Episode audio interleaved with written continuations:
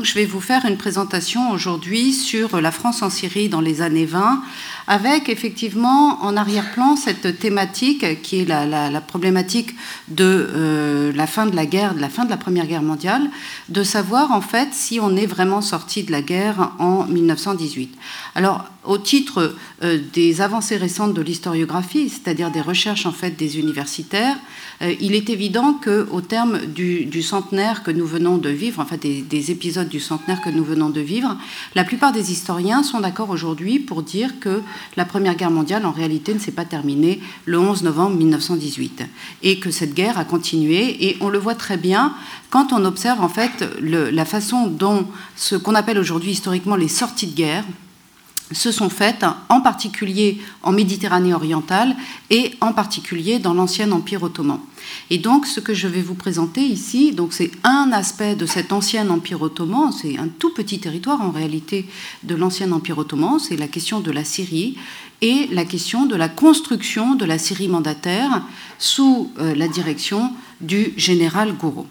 Alors, pour que vous compreniez un petit peu euh, ce, que, euh, ce qui s'est passé euh, en 1919, c'est-à-dire au moment de euh, l'arrivée du général Gouraud, il fallait quand même que euh, je, revienne un petit peu. Donc là, ici à l'écran, vous avez le plan que je vais suivre tout à l'heure. Vous montrer que la construction de la, la géographique de la Syrie est quelque chose d'assez compliqué et qu'elle se fait tout au long des années 20 avec une série d'épisodes guerriers, d'épisodes diplomatiques et de réflexions également juridiques sur l'interprétation du mandat. Parce que, en réalité, aujourd'hui, on parle de la Syrie mandataire ou du Liban mandataire comme si c'était une évidence. Mais quand on regarde en fait les archives, c'est le travail des historiens de travailler à partir des archives. Et euh, pour ce qui me concerne, j'ai travaillé à partir des archives professionnelles et personnelles du général Gouraud. Eh bien, on voit très bien que l'interprétation du mandat n'allait pas de soi pour l'ensemble des élites politiques et militaires en 1919. Donc, à travers cette difficulté d'interprétation, eh bien, euh, on va voir que tout ça, en fait, se traduit concrètement sur le terrain. Cette, cette complexité, en fait, euh, euh, à la fois territoriale et à la fois juridique, eh bien, se traduit très concrètement.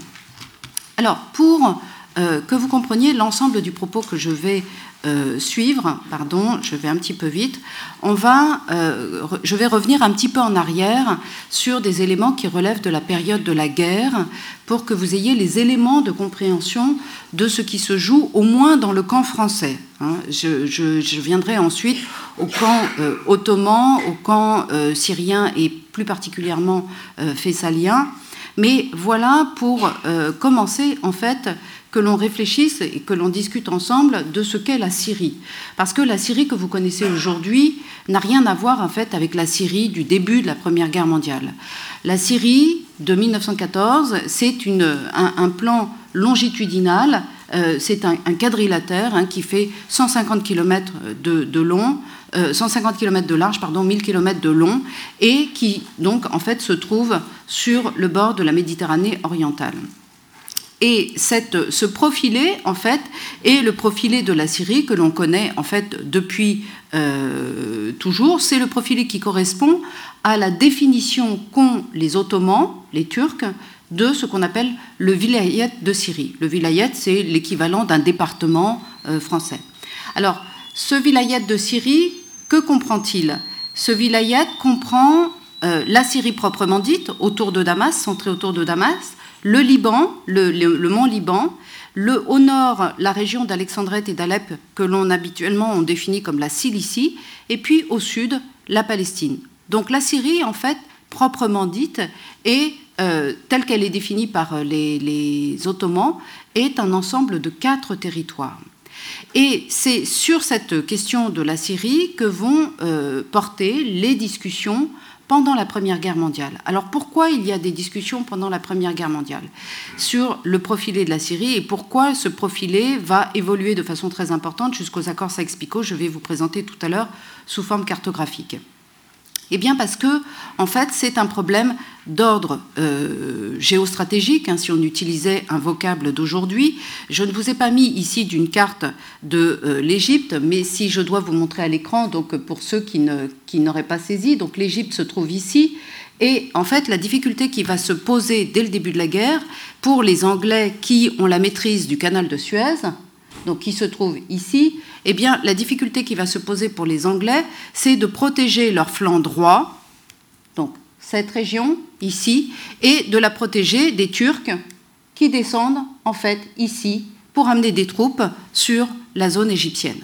Et donc cette réflexion turque, euh, cette réflexion sur la guerre avec les Turcs et avec les Français et les Anglais, eh bien, va amener progressivement les Anglais à estimer qu'il leur faut trouver un territoire pour protéger en fait l'Égypte et le canal de Suez. Et ce territoire, eh bien, ça va être très rapidement la Palestine, qui va, dans les négociations qui vont commencer à apparaître dès 1914 entre les Français et les Anglais, les Anglais vont estimer qu'il faut sortir la Palestine de la Syrie, du profilé de la Syrie, et c'est la raison pour laquelle, en retour, les Français qui sont en colère de cette démarche anglaise de vouloir s'approprier la Palestine, eh bien, les Français vont construire tout un argumentaire politique qui tourne autour de ce que l'on appelle la Syrie intégrale.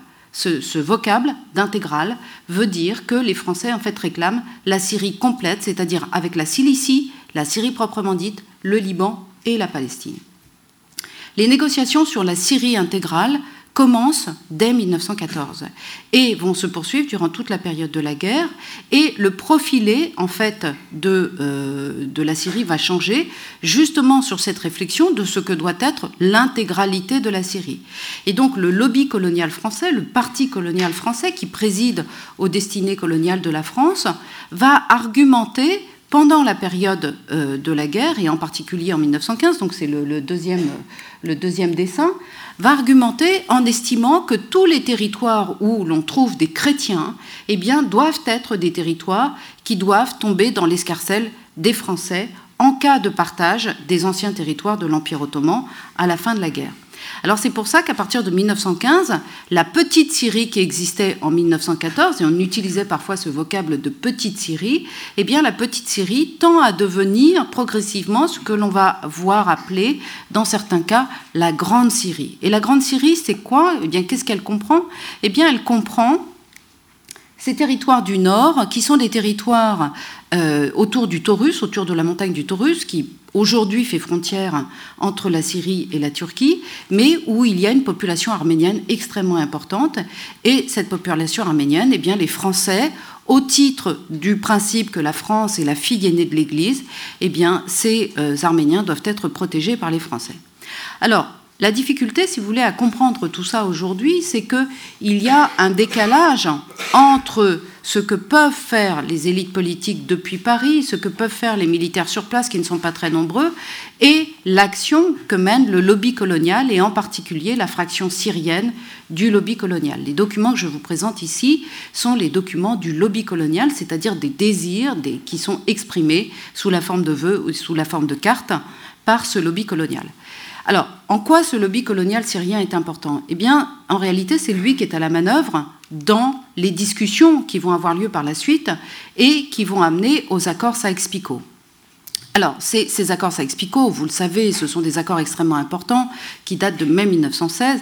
Pourquoi sont-ils importants? Eh bien, parce que c'est sur la base de ces accords que le partage de l'ancien Empire ottoman s'est fait, et c'est sur la base de ces accords que les frontières du Moyen-Orient, de ce qu'on appelle le Moyen-Orient aujourd'hui, sont réalisés. Alors, mais ces, accords, si vous avez bien compris, ont été d'une complexité euh, très importante et euh, on retient souvent euh, les noms de Sykes et de Picot, donc ces deux personnages je vous présente ici. Donc, Mark Sykes et euh, François-Georges Picot, donc Mark Sykes, qui est un militaire britannique et qui est le représentant du lobby colonial britannique, qui est un très bon connaisseur euh, du Moyen-Orient, mais qui est par ailleurs francophile et qui permet en fait d'avoir de très bonnes relations avec François-Georges Picot. François-Georges Picot, donc, est ici un des représentants de la famille Georges Picot. Cette famille Georges Picot est très impliquée dans le lobby colonial français et euh, François Georges n'est qu'un des, éléments de la famille euh, Georges Picot. Mais c'est un diplomate qui est euh, donc là la photo est un peu une photo où il est un peu âgé, mais quand il, obtient le poste en fait à Beyrouth au début de la guerre, en fait il ne connaît pas le Moyen-Orient. Et euh, ça va avoir des incidences très importantes dans les négociations qu'il va faire.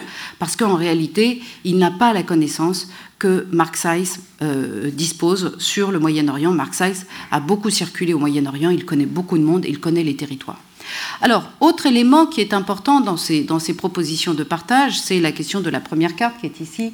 Et vous le voyez, il est toujours question, quand on parle du partage du Moyen-Orient pendant la Première Guerre mondiale, de euh, Thomas Edward Lawrence. Alors, c'est le fameux Lawrence d'Arabie que tout le monde connaît. Et pourquoi Thomas Edward Lawrence est important dans, cette, dans ces propositions de partage? Eh bien, parce que euh, Laurence, qui est envoyé comme archéologue en Syrie avant la guerre, eh bien, est finalement petit à petit employé comme cartographe et officier de renseignement. Et le, métier de cartographe est tout à fait fondamental, en fait, pour dessiner les frontières. Quand on connaît les territoires et que on sait euh, par où on peut faire passer des frontières, où on peut installer des bornes, eh bien, c'est quelque chose de fondamental. Et alors, pendant cette période de la guerre, eh bien, Laurence va proposer, à partir de 1915-1916, c'est-à-dire au moment où il est acquis que les Arabes de la péninsule arabique, sous les ordres de Hussein, shérif de la Mecque, vont s'engager dans la révolte arabe aux côtés des Anglais, eh bien, Thomas Lawrence, Thomas Edward Lawrence, se propose en fait de dessiner la carte qu'il imagine pour le partage à venir de l'ensemble de la région. Et ce partage à venir, eh bien, c'est ici une carte que j'ai restituée dans certains de mes travaux, donc qui montre que euh, les ambitions de Laurence pour la famille hachémite sont des ambitions immenses. Il s'agit de partager l'ensemble de la péninsule arabique et l'ensemble des anciens territoires dits arabes de l'Empire ottoman au profit de la famille hachémite. Alors au profit, c'est-à-dire au profit de qui exactement? Eh bien au profit des quatre fils. Hussein a quatre fils, pardon, le, voilà, Hussein a quatre fils. Donc premier fils, l'aîné, qui est Ali, Ali doit récupérer en fait l'héritage de son père, c'est-à-dire ce territoire ici, qui est en fait la péninsule arabique. Ensuite, le deuxième fils de euh, Hussein, c'est Abdallah, et Abdallah eh bien, Laurence lui euh, propose en fait de recevoir la région euh, euh, de, Bagdad, autour de Bagdad, que l'on appelle la Mésopotamie. Pour Faisal, qui est en quelque sorte le préféré des fils de Hussein et que Laurence estime le plus compétent des quatre, eh bien, Laurence lui réserve en fait la Syrie avec la ville de Damas. Donc, ici, donc cette région-là, et euh, pour Zaid, qui est le plus jeune, qui est vraiment très jeune à ce moment-là, hein, il a, il a 18 ans au moment des négociations, eh bien, Laurence propose pour Zaid, en fait, la partie nord du territoire, qui, correspond euh, en gros au Kurdistan actuel. Et cette proposition de, de, Laurence, naturellement, va circuler en fait dans les états-majors, va circuler euh, jusqu'au Quai d'Orsay à Paris, et le lobby colonial français va en avoir vent et va naturellement hurler et euh, se mettre vent debout contre cette euh, proposition, puisque, vous le voyez, dans la proposition de Laurence, eh bien, la, partie qui est réservée aux Français eh est une partie, donc en bleu ici, voilà, est une partie tout à fait réduite, qui n'est même pas dans la continuité euh, de la Syrie existante précédemment. Et ce sont deux petits territoires centrés autour de Beyrouth d'une part et autour d'Alexandrette d'autre part, avec le port d'Alexandrette, parce qu'il y a des Arméniens. Et c'est tout ce que Laurence estime devoir laisser aux Français. Alors, à partir de ces, circulations de cartes, eh bien, le lobby colonial français va se mettre en état de réclamer une Syrie la plus large possible, et c'est à partir de ce moment-là que le vocable de Syrie intégrale bascule pour se transformer en vocable de grande Syrie, et les Français vont réclamer en fait cette grande Syrie qui correspond à peu près au profilé de la Syrie que vous connaissez aujourd'hui. Et on retrouve en fait ce profilé eh bien, dans les accords Saïx-Picot, donc un profilé qui prend en compte ici donc cette série qui s'est étendue vers ce qu'on appelle l'interland désertique, hein, vers euh, l'intérieur des terres. Pourquoi il y a eu cette, cette extension vers l'intérieur des terres? Eh bien, tout simplement parce qu'il y a eu une négociation qui a porté ici sur la Palestine. Les Français ayant perdu dans les négociations la Palestine, et notamment parce que la déclaration Balfour est venue renforcer l'idée que c'était les Anglais qui allaient présider aux destinées de la Palestine. Les euh, Français n'ayant pas obtenu en fait ces territoires du Nord, j'essaye de voilà ces territoires du Nord, puisqu'ils sont obtenus simplement au titre d'une gestion indirecte. Je reviendrai sur ces notions de gestion directe et indirecte tout à l'heure. Eh bien, ils obtiennent en fait une extension vers l'est et vers le désert. Alors, au moment où les négociations sont faites en 1916 Cette extension vers l'Est n'intéresse pas beaucoup de monde et on ne sait pas encore très bien que dans la région de Mossoul, il y a du pétrole. Donc ça n'intéresse pas tellement les Français et la question en fait du maintien de la France dans la Syrie des origines et en particulier du maintien de la France autour de Jérusalem va rester, enfin la, question de la fille aînée de l'Église va rester quand même quelque chose de très important. Alors tous ces éléments qui préexistent à l'organisation de la présence française en Syrie, on va les retrouver naturellement ensuite au moment de l'installation de la France. Alors, cette installation de, la France en Syrie, j'aborde là la première partie véritablement de ma présentation, eh bien, cette, installation de la France en Syrie se fait au titre d'une concurrence qui est une concurrence extrêmement forte entre les Français et les Anglais. Alors, pourquoi une concurrence extrêmement forte? Eh bien, parce que euh, si la présence française ne faisait pas débat au début de la guerre, c'est-à-dire en 1914, il était acquis que les Français avaient une zone d'influence en Syrie à réserver, eh bien, la question euh, euh, rebondit tout à fait autrement en 1918-1919. Pourquoi? Eh bien, parce que tout au long de la guerre, euh, les élites militaires françaises, Joffre, et puis ensuite Foch et Pétain, ne se sont pratiquement jamais intéressés au front oriental. Et euh, finalement, ils ont envoyé très peu d'hommes, ce qui fait qu'à la fin de la guerre, en fait, il y a un déséquilibre extrêmement patent, extrêmement évident entre la présence des forces françaises et la présence des forces britanniques, avec un ratio de 1 à 10. Donc, les Français ne sont pas en grand nombre. L'armée française présente sur le sol est à peu près à moins de 10 000 hommes, tandis que les Britanniques sont euh, pas loin de 100 000. Alors, deuxième élément euh, qui est important, c'est que les Britanniques, à la faveur justement de la force militaire dont ils disposent, de euh, la volonté de répondre à leur engagement vis-à-vis de la famille hachémite, eh bien, les Anglais veulent construire euh, un Grand Orient britannique qui soit un Grand Orient hachémite, mais qui soit du même coup britannique. Et euh, tous les officiers ne souscrivent pas à cette idée, mais en particulier le général Allenby, ou Allenby comme vous voulez, mais le général Allenby, qui préside aux destinées de la Syrie en 1919, est convaincu qu'il faut laisser la place aux, à la famille hachémite, et en particulier à Faisal en qui il a confiance, et donc il fait tout ce qu'il peut pour empêcher les Français de s'installer. Et puis, il y a dans cette démarche, en fait, aussi la volonté des Britanniques de conserver la Palestine en dehors de la Syrie. Alors cette question de vouloir conserver la Palestine en dehors de la Syrie, c'est un élément du débat, débat très intense, qui est un débat très compliqué parce qu'il oppose aussi Fessal aux Anglais. Fessal va réclamer très rapidement une Syrie intégrale et ce faisant, il reprend en fait les, les modalités du discours du lobby colonial français et Fessal considère que la Palestine fait partie de la Syrie qu'il réclame aux Anglais.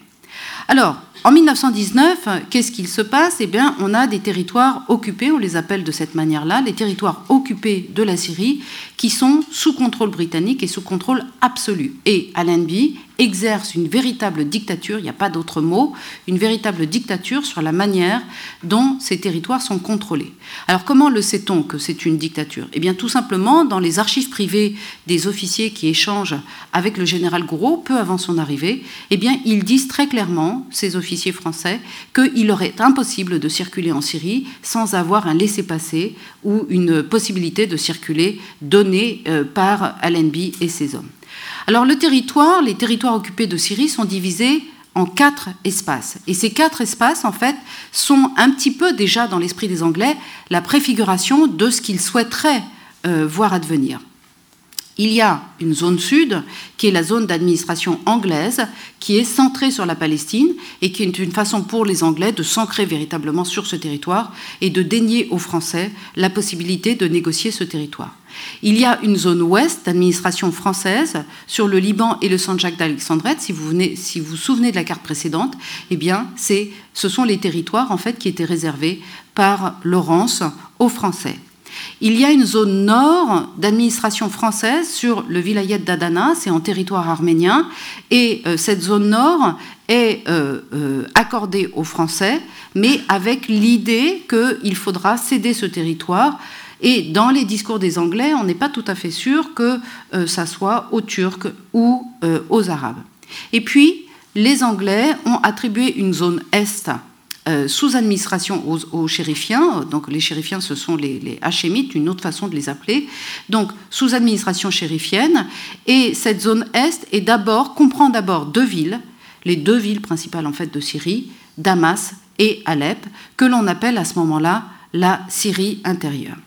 Alors, ça, c'est le, cadre, en fait, qui existe en 1919 et qui a vocation à s'enraciner. Mais, en fait, ce cadre va rapidement évoluer parce que, en fait, la France va décider d'envoyer en Syrie un personnage qui est un personnage important pour la France à cette époque-là, qui est le général Gouraud.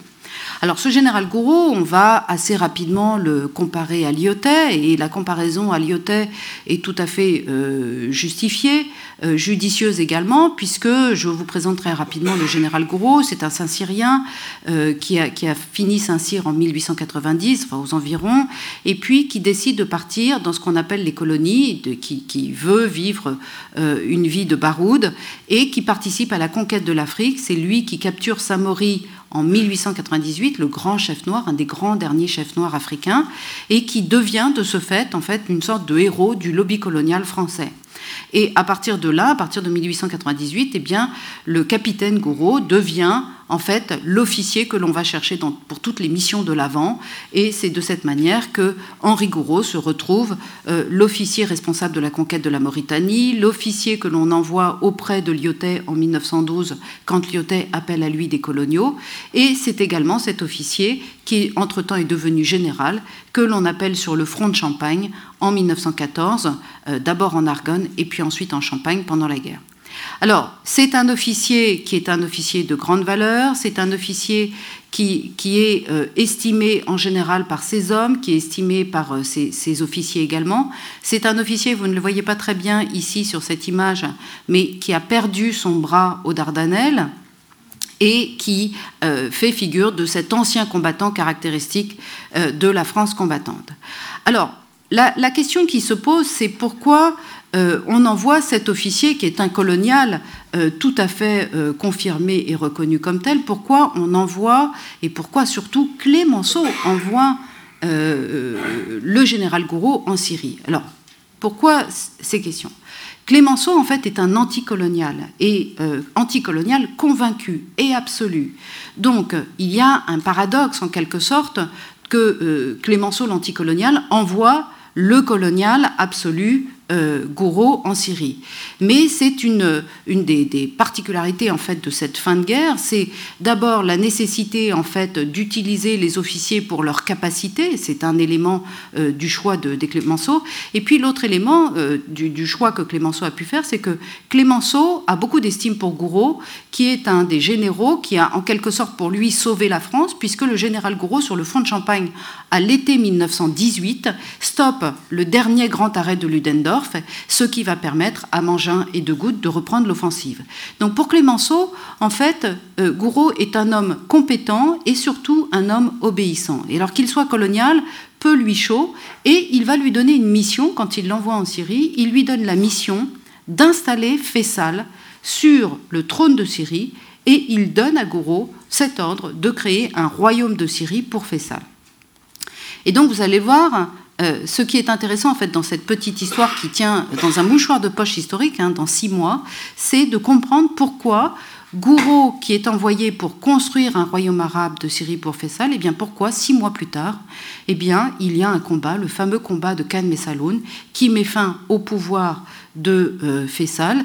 Et euh, la, propagande fessalienne, la propagande chérifienne a toujours dit que Gouraud, le colonial, ne pouvait pas avoir fait autre chose que de dégager les Hachémites. Mais vous allez voir, c'est un petit peu plus complexe que ça. Et historiquement, c'est beaucoup plus intéressant en réalité. Alors, dans les éléments qui président aussi à la décision d'envoyer euh, Gouraud, c'est aussi, euh, quand on envoie un militaire sur un territoire, c'est qu'en général, pour prendre une expression très familière, ça chauffe. Et en fait, si on envoie Gouraud, c'est très clairement parce que la diplomatie a montré ses limites et les négociations avec le général LNB ne sont plus efficaces. Et François-Georges Picot, qui est toujours sur place, eh bien, est considéré comme insuffisant et pas de poids suffisant vis-à-vis de euh, Allenby. Donc on envoie le général Gouraud parce que euh, Allenby, qui va être promu maréchal britannique, eh bien, on estime que Gouraud est à peu près de ce même niveau et qu'il faut un général de ce niveau-là, d'une stature de ce niveau-là, pour pouvoir s'entendre avec LNB, ce qui va effectivement fonctionner.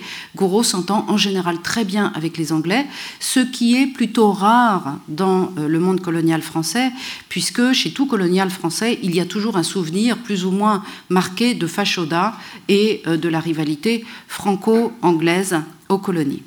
Et puis surtout, pourquoi on envoie euh, Gouraud Eh bien parce que Gouraud, c'est un, il est catholique, euh, reconnu comme tel, mais ce n'est pas, il n'est pas prosélyte dans sa, dans sa démarche. Mais c'est parce qu'il est catholique, c'est quelqu'un, on sait qu'il s'intéresse à la religion et qu'il a compris, en fait, du temps où il était avec Lyotet au Maroc, l'importance de l'islam.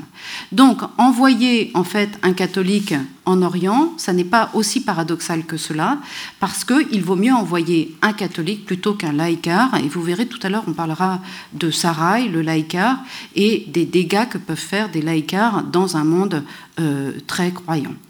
Et puis, euh, dernier élément, eh on envoie un officier colonial parce que finalement, eh il s'agit d'avoir un, homme euh, capable en fait de maintenir l'ordre et de maintenir l'ordre face à deux personnages, deux personnages qui ne sont pas à ce moment-là des personnages d'envergure, qui vont le devenir et qui historiquement aujourd'hui le sont, mais euh, ils le sont devenus historiquement. Mais à cette époque-là, on ne sait pas encore, on ne connaît pas encore exactement la valeur de Mustafa Kemal et de Faisal, mais on a bien compris que ces deux personnages, en fait, étaient euh, une sorte de caillou dans la chaussure euh, des Français et des Britanniques dans cette région. Alors, l'envoi de, de Gouraud, on lui donne beaucoup de pouvoirs. On lui donne les pouvoirs de haut commissaire euh, de la République française en Syrie, la Syrie étant entendu qu'elle inclut le Liban, et pouvoir de commandement en chef aussi de l'armée du Levant que l'on construit euh, sur le moment. Autrement dit, on lui donne un pouvoir proconsulaire qui est équivalent à celui qu'avait Lyotet euh, au Maroc ou Gallieni à Madagascar. Donc des pouvoirs, il a tout pouvoir en fait, voilà. Et en réalité, ce, pouvoir, j'ai fait un article sur cette question-là, on voit très vite que euh, le pouvoir de Gros est un pouvoir en trompe-l'œil, parce que sitôt arrivé, en fait, il s'aperçoit qu'un certain nombre d'éléments de puissance ne lui sont pas donnés.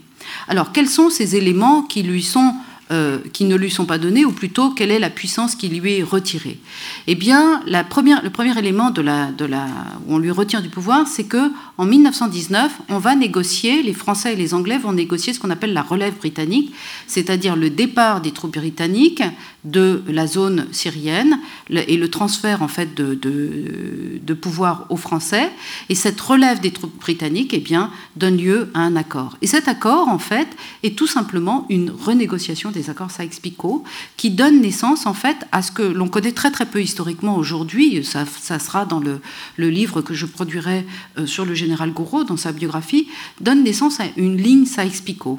Cette ligne Sykes-Picot, en fait, donne naissance à une partition entre une zone ouest et nord qui sont réunies. Hein. donc on réunit euh, deux zones sous euh, administration française. Et puis on donne une zone est à Fessal, mais la zone est par rapport à la zone est que je vous ai présentée tout à l'heure, c'est une zone est qui est considérablement élargie parce que on donne à Fessal l'administration de ce qu'on appelle les quatre villes, c'est-à-dire Damas, Alep, Hama et Homs.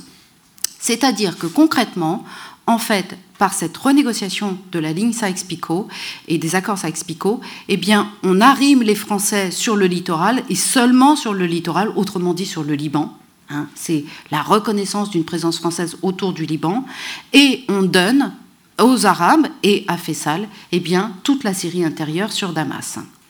Alors, dans le même temps, dans cette renégociation de, septembre 1919, eh bien, en même temps euh, des attributions politiques et militaires qui sont données euh, au général Gouraud, on lui donne aussi la possibilité de recevoir euh, davantage d'hommes, parce qu'on a bien compris qu'il faut d'abord des hommes pour remplacer les Britanniques, et que très probablement aussi, eh bien, la situation risque de devenir compliquée dans le face-à-face entre les Français et les Arabes. Et donc, en novembre 1919, en fait, les négociations à Paris portent l'armée du Levant à 35 000 hommes, ce qui n'est pas beaucoup puisque les Britanniques étaient à peu près 100 000. Donc la, la, proportionnalité en fait des forces occidentales est euh, en baisse par rapport en fait à ce qui existait. Alors, tout ça va poser immédiatement un véritable problème et le général Gouraud n'est pas encore arrivé en Syrie que déjà la guerre commence à se déclarer et donc on n'est pas dans un processus de sortie de guerre. Très clairement, on est dans un processus de reprise de la guerre et la guerre se déclare immédiatement, d'abord en Cilicie, c'est-à-dire dans la partie nord de la Syrie, avec Mustafa Kemal qui envoie des troupes pour récupérer en fait la partie sud de l'Anatolie et pour chasser les Arméniens qui se trouvent dans ces territoires. Et puis, euh, eh bien, euh, avec lui, est entouré en fait de nationalistes arabes qui sont euh, de farouches partisans d'une Syrie arabe complète, hors des, Français, eh bien, envoie ce qu'on appelle des bandes, c'est-à-dire des armées sous forme de guérilla, attaquer les troupes françaises. Alors, du coup, la sortie de guerre, eh bien, pour euh, le général Gouraud, est une sortie de guerre qui est différée. Et elle va être différée assez longtemps, puisque euh, il va, Gouraud va très rapidement en fait se rendre compte qu'il n'a pas les moyens de lutter contre Mustafa Kemal. Il comprend très vite que dans la, prise de position que Mustafa Kemal est en train de prendre à Angora, donc qui est l'ancien nom que, l'on donnait à, Ankara, qui va devenir la capitale, eh bien, Mustafa Kemal est en train de devenir la personne avec qui il faut discuter et la personne avec qui il va falloir négocier en fait le retrait des forces françaises de la région silicienne. Donc très rapidement, en fait, sur ordre de Paris, mais c'est le général Gouraud qui fait la proposition initialement, eh bien, sur ordre de Paris, en fait, des négociations sont mises en place très rapidement avec euh, Kemal et qui vont aboutir aux accords d'Angora en octobre 1921 et au retrait de la France de euh, ce territoire silicien. Alors pourquoi euh, Gouraud euh, réclame en fait la négociation avec Mustafa Kemal? Eh bien tout simplement parce que les forces dont il dispose ne lui permettent à peine, enfin lui permettent à peine de lutter contre Fessal et contre un Fessal qui euh, joue un jeu qui est compliqué à comprendre pour le général Gouraud parce que à la fois dans les discussions qu'il a avec Fessal, il y a des discussions qui sont un échange tout à fait aimable et correct et de grande qualité, parce que je vous le rappelle, le général Gouraud a été envoyé par Clémenceau pour installer un royaume euh, arabe en Syrie. Et donc Gouraud continue à dire à Faisal qu'il installera le royaume arabe de Syrie. Et c'est d'ailleurs, dans l'administration des quatre villes, c'est d'ailleurs la France qui paye cette administration. Donc il y a des échanges qui sont des, échanges qui ne sont pas des échanges guerriers, ce sont des échanges de partenaires.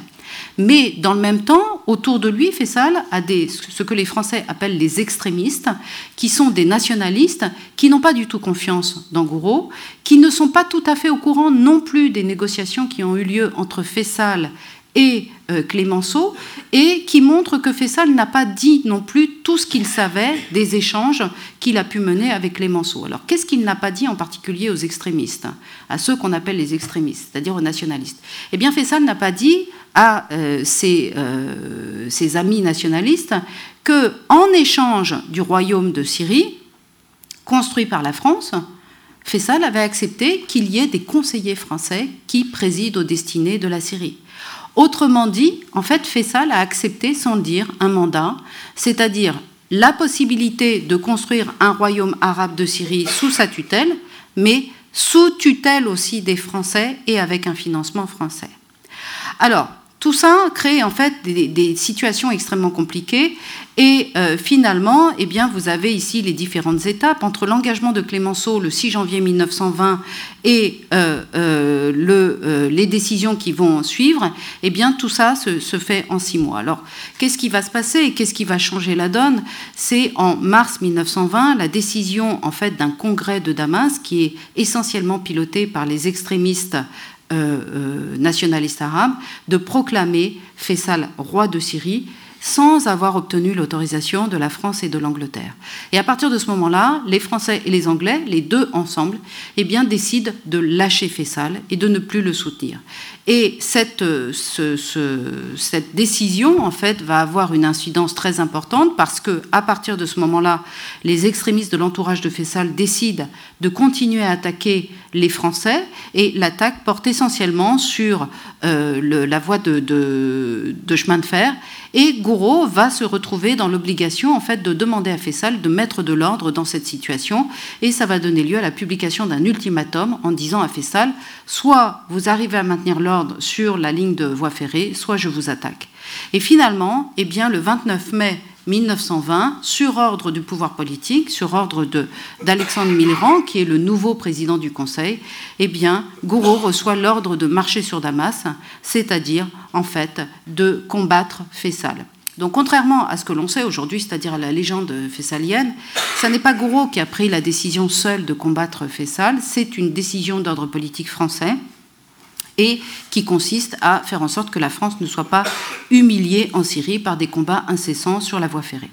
Alors, une fois que Gouraud a combattu Fessal et a réussi le combat de Cannes-Messaloun en euh, juillet 1920, eh bien, il en profite aussitôt pour proclamer le Grand Liban, c'est-à-dire la création d'un Liban élargi, avec en prenant la plaine de la Beka. Pourquoi il proclame ce Grand Liban? Eh bien, parce que si vous avez bien compris, les Français ne sont pas encore assurés de leur présence en Syrie. Et donc, Gouraud, en arrimant la France au Liban, s'assure en fait une présence au moins minimale dans le temps présent, sans savoir en fait ce qui va advenir de la suite des opérations. Alors du coup, ça pose la question qui est aujourd'hui le reproche que l'on fait à Gouraud, de dire Gouraud c'était un catholique et il a fait le jeu des maronites. Est-ce que euh, ce jeu c'était un engagement catholique ou stratégique? Eh bien non, clairement, il a un raisonnement qui est un raisonnement tout militaire, qui est un raisonnement d'ordre stratégique. Si la France doit rester euh, dans, en Méditerranée orientale, il faut qu'elle s'accroche au Liban ou en tous les cas un territoire qui lui est favorable. Et la question de la Beka eh bien, va devenir dans la suite un problème entre la Syrie et le Liban, parce que cette béca est donnée au Liban, parce que Gouraud faisait confiance aux Libanais pour moissonner très rapidement euh, la, terre euh, locale et pouvoir avoir une récolte de blé qui allait permettre de résoudre un problème qui avait été un problème très important pendant la guerre au Liban, qui était le problème de la famine. Donc euh, la béca est donnée aux Libanais plutôt qu'aux Syriens, parce que Gouraud estime que les Syriens, les, les Arabes de Fessal, ne sont pas des paysans et ne sont pas capables de moissonner la terre. Alors, une fois que tout ça est fait, une fois que les combats sont faits, eh bien, on va passer à la deuxième phase. La deuxième phase, c'est la question de comment interpréter le mandat. Eh bien, le mandat, il faut comprendre exactement ce que c'est qu'un mandat. En fait, un mandat, c'est une façon, en fait, d'interpréter une tutelle coloniale. On a d'abord eu un système colonial, création des colonies en 1800, entre 1825 et 1830. Puis ensuite, en 1880, on a inventé le système du protectorat et en 1919, on invente le système du mandat. Tout ça, c'est une continuité coloniale, mais en réalité, à chaque fois, qu'est-ce qui change? Eh bien, ce qui change, c'est que la tutelle en fait coloniale est de plus en plus faible. Pourquoi? Eh bien, pourquoi elle est faible? Parce que en fait, la mentalité du moment change. On en arrive à l'idée qu'il faut que les peuples s'administrent eux-mêmes, et cette idée que les peuples s'administrent eux-mêmes, alors vous ne le voyez pas beaucoup, mais ici, c'est la question de l'article 12 des 14 points Wilson, c'est-à-dire l'idée du droit des peuples à disposer d'eux-mêmes. Alors, cette organisation des mandats va se mettre en place en plusieurs phases, et c'est le 20 avril 1920, avec la conférence de San Remo, eh bien qu'on décide d'organiser ces mandats en donnant la Syrie et le Liban à la France, et puis la Palestine et euh, l'Irak à l'Angleterre. Alors à partir de ce moment-là, j'accélère un petit peu, mais euh, le général Gouraud va essayer de mettre en place en fait une fédération syrienne. Pourquoi veut-il mettre en place une fédération syrienne euh, en lieu et place d'une Syrie unitaire? Eh bien parce que en 1919, il y a eu une commission anglaise envoyée par les Anglais ou par Woodrow Wilson, la commission King Crane, qui a bien montré qu'en fait il y avait des volontés autonomistes locales très importantes, notamment autour du Liban, notamment autour de la Palestine, mais y compris chez les différentes catégories arabes euh, de la zone. Et à partir de là, eh bien, pour que les Français puissent s'installer, ils vont construire une sorte de doctrine mandataire, doctrine mandataire qui va être construite pour les Français par ce personnage ici qui est très mal connu mais qui mériterait de l'être davantage, qui est un lobbyiste du parti colonial, Robert Dequet, très proche du Quai d'Orsay, et qui va penser en fait l'organisation à donner à la Syrie à travers une note qu'il va publier et qu'il va donner en 1921 et qui se retrouve intégralement dans le Fonds Gouraud et qui explique en fait, après des enquêtes qui ont été faites, ce qu'est pour lui la Syrie. Alors pourquoi en fait Robert de Quay veut diviser la Syrie en différents petits territoires?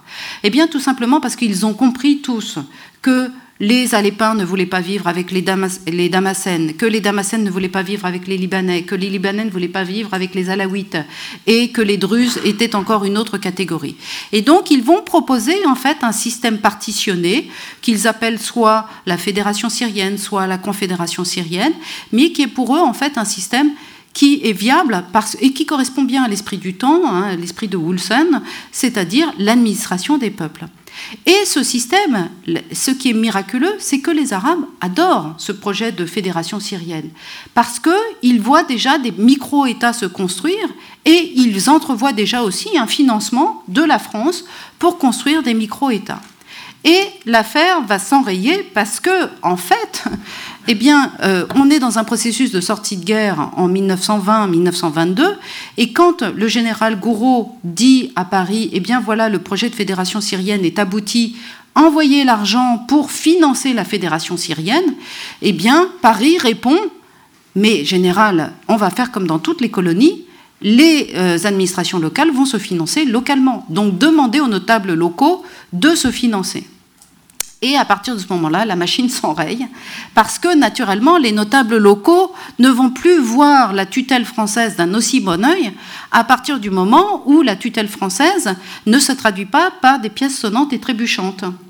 Et dans ce cadre-là, eh bien, euh, les Français vont se heurter de plus en plus, en fait, à un nationalisme arabe qui va se remarquer de façon très pressante. Alors, la question qui se pose historiquement, et on a beaucoup dit que les Français avaient pratiqué le diviser pour mieux régner, est-ce que c'est ça? Eh bien non, ça n'est pas le diviser pour mieux régner, c'est le territoire en fait n'était pas prêt pour une administration politique de type occidental, et il fallait bien trouver un système en fait pour faire fonctionner ensemble des populations qui ne voulaient pas. Alors il y a eu plein de tentatives qui ont été proposées, et des tentatives qui sont assez intéressantes, même par rapport aujourd'hui, la Syrie d'aujourd'hui, quand on écoute les débats sur la Syrie d'aujourd'hui, on retrouve des éléments des années notamment cette idée de capitale tournante entre les quatre villes, Damas, Alep, Homs et Hama, qui est proposée par Robert Dequet et euh, qui est proposée par euh, Gouraud. Alors également la place du Liban dans l'ensemble syrien, eh bien pour Gouraud, il était évident au départ que le Liban devait être dans la Confédération syrienne, notamment parce que le Liban étant le plus riche des territoires, de l'ensemble des territoires, c'était les Libanais qui allaient financer la euh, fédération syrienne. Et là où ça n'a pas fonctionné, et qui montre aussi que Gouraud n'a pas fait ce qu'il voulait avec les Maronites, c'est que les Maronites lui ont dit Mais il est hors de question que les Maronites financent les Syriens. Donc non, le Liban est indépendant par rapport à la Syrie. Donc l'indépendance du Liban ne date pas, contrairement à ce que l'on croit, du 1er septembre 1920, ça date de la période de la négociation de la fédération syrienne et le moment où Gouraud se rend compte qu'en fait il s'est en quelque sorte fait avoir par les Libanais. Alors en fait, qu'est-ce que c'est que cette affaire de Syrie et la façon dont elle se passe? Ben, C'est surtout de cette expression, la cendrillon des entreprises d'outre-mer. Cette expression, c'est Robert Dequet qui, la donne euh, en 1921-1922, quand il comprend qu'en réalité, pour la France, la Syrie, c'est vraiment pas grand-chose. Et qu'il sera très difficile en fait d'obtenir de l'argent et qu'il va falloir trouver un système de mandat pour pouvoir maintenir la France en Orient, mais la maintenir à moindre coût. Et donc il y a une réflexion sur ce qu'on appelle un mandat léger ou un mandat euh, lourd.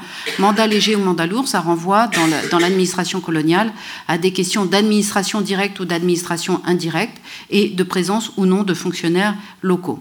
Ça renvoie aussi à une réflexion qui a euh, euh, circulé au sein de, des élites du mandat, de faire revenir un prince turc pour diriger la fédération syrienne. Et c'est quelque chose que même les Arabes aujourd'hui ignorent. Hein, les, Arabes qui, s'intéressent à cette question-là, enfin, la, dimension à la propagande fessalienne, ils ignorent qu'en réalité, il a été question à un moment de faire revenir Oumar Toussoun, qui est un arrière-petit-fils de Mehmet Ali, c'est le grand constructeur de, l'Égypte moderne, euh, comme pour diriger cette fédération. Et finalement, eh bien, euh, la situation va devenir très compliquée. Donc là, Omar Toussoun, c'est lui ici. Hein. c'est le portrait de ce, de ce, personnage, qui est un personnage très en retrait de la vie politique, qui était surtout un passionné d'archéologie et qui va surtout s'intéresser à l'archéologie. Alors, Tout ça, finalement, eh bien, les États de Syrie, la Fédération syrienne vont avoir une, existence très courte. En 1924, cette Fédération de Syrie a disparu. Pourquoi a-t-elle disparu aussi? Eh bien, C'est parce qu'entre-temps, le général Gouraud a décidé de jeter l'éponge et de rendre son tablier parce qu'il a estimé que puisqu'on ne mettait pas l'argent qui était exigé pour construire un mandat, eh bien, il n'avait pas à rester sur le territoire. Et il a en outre été victime d'un attentat l'attentat de Kounetra le 23 juin 1921 et qu'il ait été victime d'un attentat en soi, pour lui ça n'était pas choquant, il sait très bien qu'il est une, figure de proue euh, euh, qui, et, avec des hostilités autour de lui, mais il a été surtout très choqué qu'au moment de la recherche des coupables, euh, et ses services de renseignement savaient qui étaient les coupables et la, culpabilité remontait jusqu'à Abdallah, le frère de Faisal, et eh bien au moment de la recherche des coupables, ni la France, c'est-à-dire ni son administration ni l'Angleterre n'ont fait d'efforts pour rechercher les coupables. Alors ça, c'est quelque chose que le général Gouraud n'a pas supporté et il a estimé qu'il pouvait repartir en euh, en Europe. Alors du coup, il laisse la place en fait à euh, d'autres personnages et on voit très bien à travers le choix qui est fait de ces autres personnages que on s'achemine vers une stabilisation apparente de la Syrie hein, au milieu des années 20. Alors à quoi on le voit? C'est ce que je vous disais tout à l'heure hein, entre le choix des militaires et des diplomates. Eh bien, quand on a des militaires, c'est qu'il y a des choses, il y a des raisons d'envoyer des militaires. Quand on met des diplomates, c'est que la situation s'est détendue. Et donc vous avez quatre personnages qui se succèdent jusqu'à la fin des années 20. Vous avez d'abord le général Végan, dans l'ordre, hein, ils sont dans l'ordre. Donc le général Végan, pendant, qui reste pas très longtemps, le général Sarai qui est envoyé en novembre 1924, puis ensuite deux diplomates, Henri de Jouvenel et euh, Henri Ponceau, qui vont être, euh, euh, surtout Henri Ponceau, qui vont être le diplomate qui vont rester assez longtemps. Alors, durant cette période, durant la deuxième moitié des années 20, eh bien, qu'est-ce qui va se passer? Il va, y avoir une sorte de retour nationaliste avec la révolte druze. Alors pourquoi on a cette révolte druze euh, Eh bien, pour plusieurs raisons. Et cette révolte druze, alors c'est très intéressant de travailler sur des archives privées parce que les archives privées disent des choses qui n'existent pas dans les archives euh, publiques officielles. Gouraud avait annoncé en 1923, quand il est parti, qu'il y aurait une révolte du côté des druzes. Et il avait dit euh, pourquoi il fallait, euh, pourquoi il y aurait une révolte?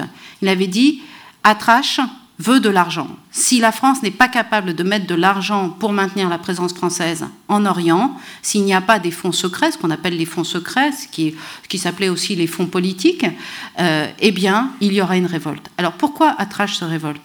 Eh bien, parce que Sultan al-Atrache, qui est un jeune homme à ce moment-là, en fait, sait très bien qu'il y a des fonds politiques qui sont donnés à d'autres chefs bédouins, et en particulier les chefs bédouins de la Djeziré et euh, du désert, et en particulier le cheikh Nawaf, qui reçoit des sommes colossales pour maintenir en fait la paix dans le désert.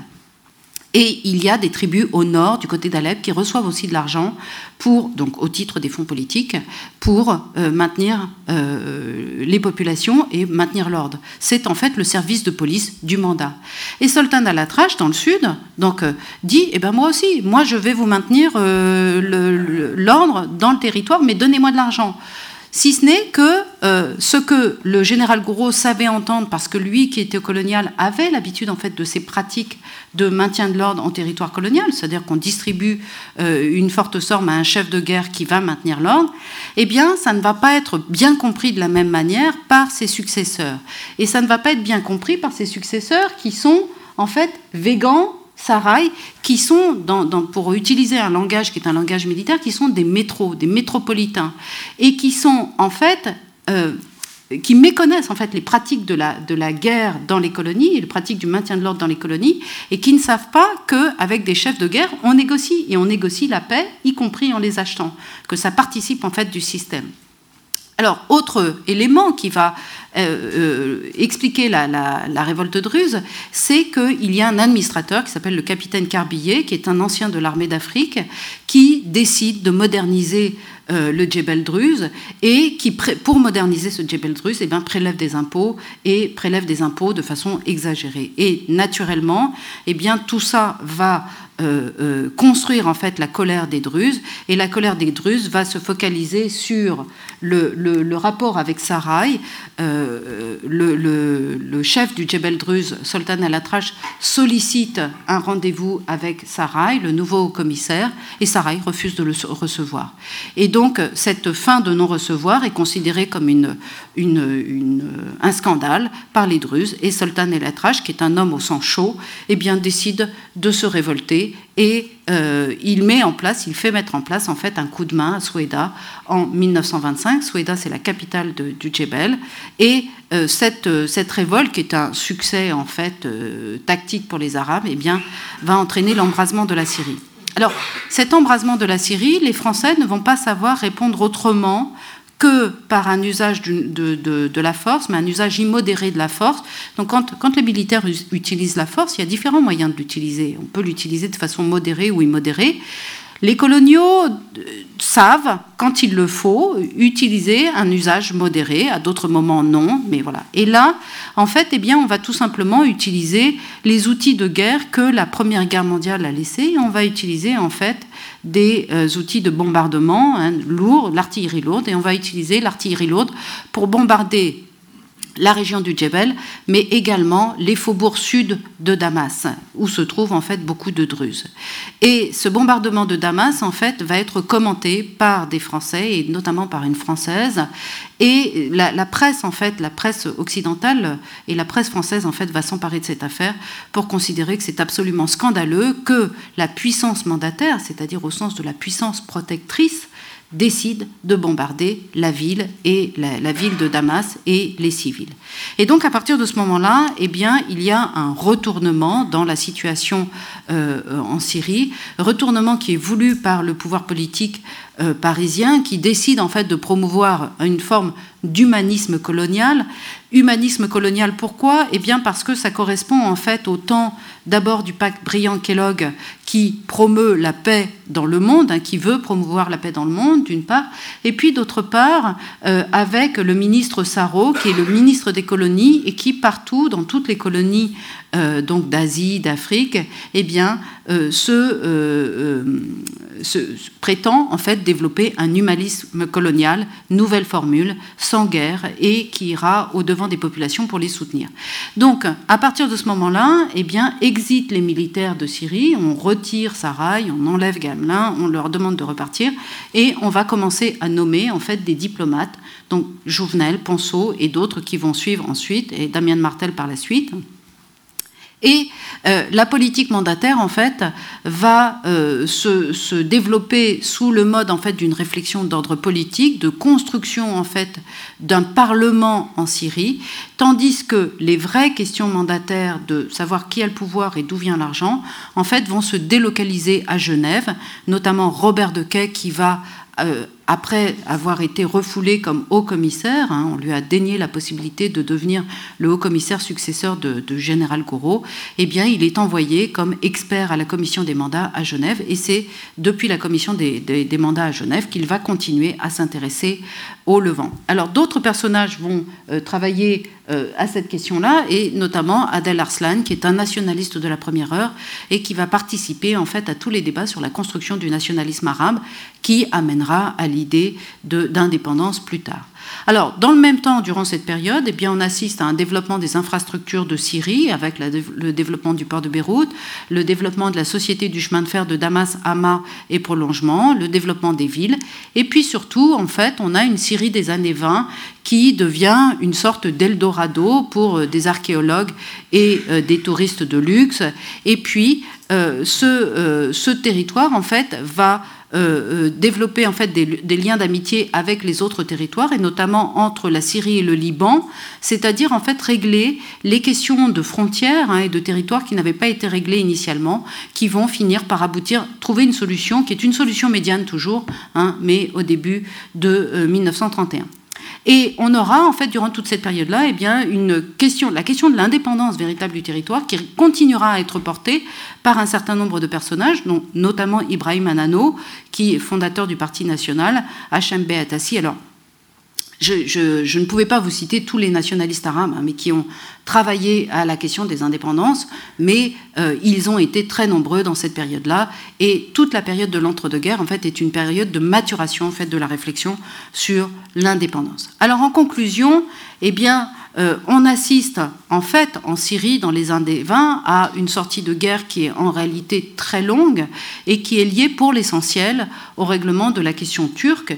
Et donc c'est véritablement en 1923. Pour les historiens, c'est 1923 la date de la fin de la guerre dans la région. Donc vous le voyez bien après 1918. Deuxième élément de la conclusion, c'est qu'après un premier nationalisme arabe qui est le nationalisme porté par les Hachémites hein, et qui est un nationalisme euh, pan-national, c'est-à-dire qu'il vise à la construction en fait d'un État hachémite euh, qui, dépasse les frontières des territoires que nous connaissons aujourd'hui, eh bien, euh, ce premier nationalisme arabe va être porté en fait dans euh, la presse nationaliste arabe, euh, notamment en Irak, notamment en Jordanie, puis en Transjordanie et en Arabie saoudite, par cette presse hachémite qui va dresser un portrait du général Gros extrêmement négatif et euh, très, très désagréable à son endroit, avec notamment cette phrase, alors qu'on le retrouve sur Internet aujourd'hui, où on fait dire à Gouraud, dans son entrée à Damas, euh, Gouraud qui se déplace sur la tombe de Saladin en disant Saladin, me revoici, et euh, c'est la, France, c'est l'image des croisés qui reviennent en Orient. Donc la, phrase est, sachez-le, tout à fait apocryphe. jamais Gouraud n'a prononcé cette phrase, et jamais Gouraud n'aurait pu prononcer cette phrase tant il était respectueux en fait des usages locaux de l'islam et des différentes religions locales. Euh, c'est véritablement un procès et un mauvais procès que de l'accuser de cela. On peut l'accuser d'autres choses, mais pas de cela. Alors, le mandat aussi, euh, qu'est-ce que c'est En réalité, eh bien, pour les historiens, il y a un historien euh, arabe qui a fait cette proposition intéressante récemment de considérer qu'en fait, euh, historiquement, les mandats sont déjà le signe de la décolonisation. C'est-à-dire que dans la manière dont ils sont formulés, dans la manière dont les Français et les Anglais ne vont pas réussir à les faire vivre, parce que le mandat palestinien, le mandat en Palestine est un échec immédiatement. Les Anglais s'aperçoivent très vite que c'est une catastrophe. Euh, de la même manière, le mandat en Irak est très vite une catastrophe pour les Anglais. Eh bien, le mandat, en fait, est en lui-même le signe de la colonisation, et euh, pour les historiens, eh bien, c'est déjà l'amorce des décolonisations et des décolonisations de l'après-deuxième guerre mondiale. Et euh, ce mandat, en fait, cet échec de la colonisation, cet échec mandataire, va être patent après la révolte de Russe de 1925. Ce que l'on voit aussi sur un plan militaire, c'est à travers ces, évolutions politiques, politico-militaires, c'est très rapidement le désintérêt de la coloniale, c'est-à-dire des officiers des troupes coloniales, incarnés notamment par le général Gouraud, pour euh, la Syrie, qui devient très vite en fait une deuxième Algérie. Il y a une sorte, ça a été dit par d'autres historiens, une sorte d'algérianisation de la Syrie, où finalement, en fait, les métropolitains réclament à aller en Syrie pour avoir euh, ce qu'on appellerait aujourd'hui une OPEX, hein, une opération extérieure, qui leur permet d'avoir euh, des, des, soldes plus confortables, qui leur permet d'aller dans un territoire qui est très agréable, parce qu'en fait, on fait le tour des vestiges archéologiques de la Syrie. Et puis, après la révolte de Russe, il n'y a pas grand danger en Syrie. On peut circuler partout en Syrie sans danger. Et donc, en fait, ce territoire eh bien, va être en quelque sorte perdu pour la coloniale. Et puis, eh bien, dernier élément, hein, qui ouvre euh, sur la question de la Syrie d'aujourd'hui, quand la, guerre a démarré en Syrie euh, il y a quelques années, après les révolutions arabes, j'ai été particulièrement frappée, moi, de retrouver en fait dans les débats contemporains sur la Syrie au moins au début, eh bien, des éléments qui étaient les éléments des années 20. Et notamment, l'élément qui, moi, me semblait-il, était le plus frappant, et qu'on retrouve aujourd'hui, hein, c'était cette, volonté, enfin, cette incapacité des Alépins de s'entendre avec les Damascènes, et cette opposition, en fait, entre une Syrie du Nord et une Syrie du Sud, qui est caractéristique aujourd'hui, en fait, des débats dans la Syrie en guerre d'aujourd'hui. Voilà, je vous remercie.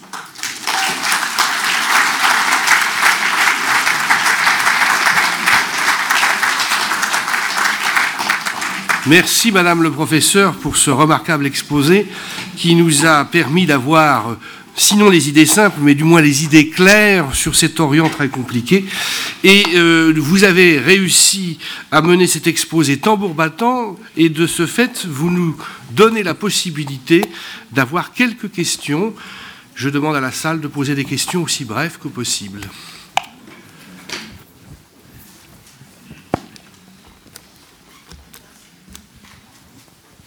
Oui, bonjour.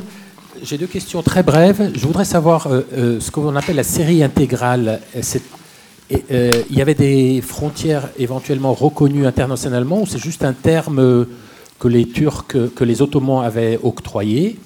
Deuxième question, quels étaient les avantages géostratégiques pour les Anglais de vraiment s'implanter en Palestine, ce qu'on appelle la Palestine, parce que la protection du... Ils avaient le Sinaï, donc la protection du canal, à mon avis, était déjà euh, bien implantée euh, par l'armée euh, britannique.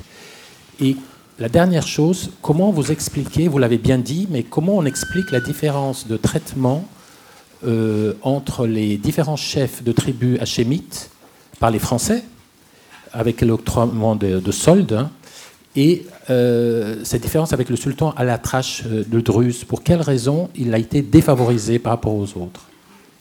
Alors, je vais répondre très vite à chacune de vos questions parce qu'il y a apparemment beaucoup de questions. Alors, d'abord, le, vocable de Syrie intégrale, c'est un vocable français, uniquement français, et c'est le vocable des lobbyistes français. Hein, qui n'est pas validé par le Quai d'Orsay, mais qui est porté par les lobbyistes français. Ça, c'est le premier élément. Deuxième élément, la, Palestine est considérée comme un État tampon, parce que, alors, vous avez raison de dire que le, le, Sinaï, le désert du Sinaï peut faire un espace tampon, mais le désert du Sinaï est un désert.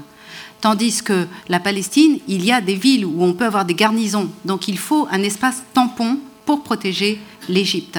Et c'est un avant-terrain pour voir arriver en fait les Turcs. Donc ça, c'est l'élément euh, militaire, stratégique. Euh, la dernière question, alors Sultan al-Atrash. Sultan al-Atrash a été connu et a, travaillé à sa gloire personnelle et à, son image, et puis aujourd'hui, il, est valorisé. Mais Sultan al-Atrash ne représente rien militairement à ce moment-là et les militaires le savent très bien, les militaires français le savent très bien. Il est la, famille à la trache et la famille, c'est une des grandes familles druzes, mais il y a plein d'autres familles, et y compris la famille à la trache, est divisée sur l'attitude à avoir vis-à-vis des Français. Donc Sultan à la trache ne représente que Sultan à la trache et quelques hommes bien armés. Et donc c'est la raison pour laquelle les Français ne veulent pas lui donner de l'argent, parce que ce serait pour eux un puissant fond. Une, simple précision, la voie de chemin de fer dont vous avez parlé au début, c'est l'Orient Express?